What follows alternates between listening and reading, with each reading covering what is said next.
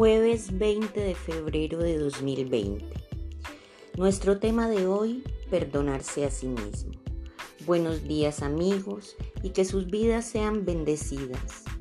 No podemos hablar de sanación interior si aún no nos hemos perdonado a nosotros mismos. Y eso es verdaderamente todo un proceso pues muchos ni siquiera saben que tienen en su interior infinidad de cosas que deben ser perdonadas. Y si no lo saben, nunca van a perdonarse y por ende jamás van a buscar su sanación interior. El sentimiento de culpa es como una herida abierta que va supurando y destilando materia y no sana. Y en lugar de tratarla, la ignoramos, creyéndonos que estamos sanos. A veces buscamos libros que nos ayuden a sentirnos menos peor de lo que en realidad nos sentimos. Hay huellas dolorosas, recuerdos y emociones que no nos permiten olvidar y por ende perdonar, pues cada vez que los recordamos estamos más vulnerables a despertar la culpa.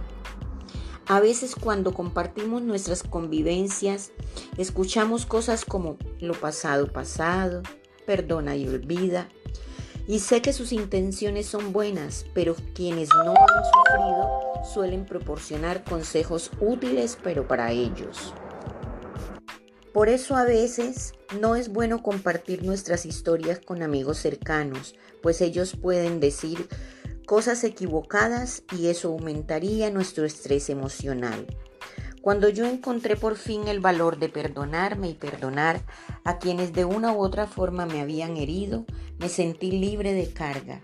Solté cadenas, yugos, todo aquello que me mantenía atada y me impedía volar hacia mi infinito.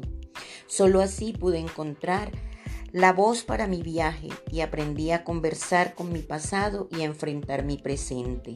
Así empecé a perdonarme a mí misma y a restaurar mi corazón. Proverbios 23-26 nos dice, Dame, hijo mío, tu corazón y miren tus ojos por mis caminos. Cuando aprendemos a perdonarnos, estamos entregando nuestro corazón a Dios.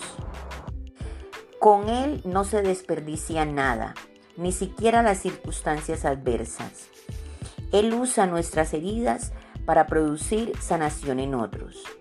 Asegúrate de alcanzar la gracia de Dios, de que ninguna raíz de amargura brote en tu corazón y te cause dificultades y te corrompa.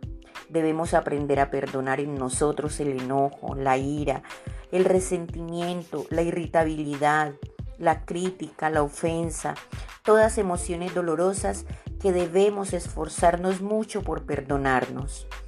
Cualquiera que sea la fuente de donde provengan estos sentimientos, hay que detenerlos, atacarlos, enfrentarlos, pues solo añadirán sensación de culpa y nos será mil veces más difícil tratar de liberarnos.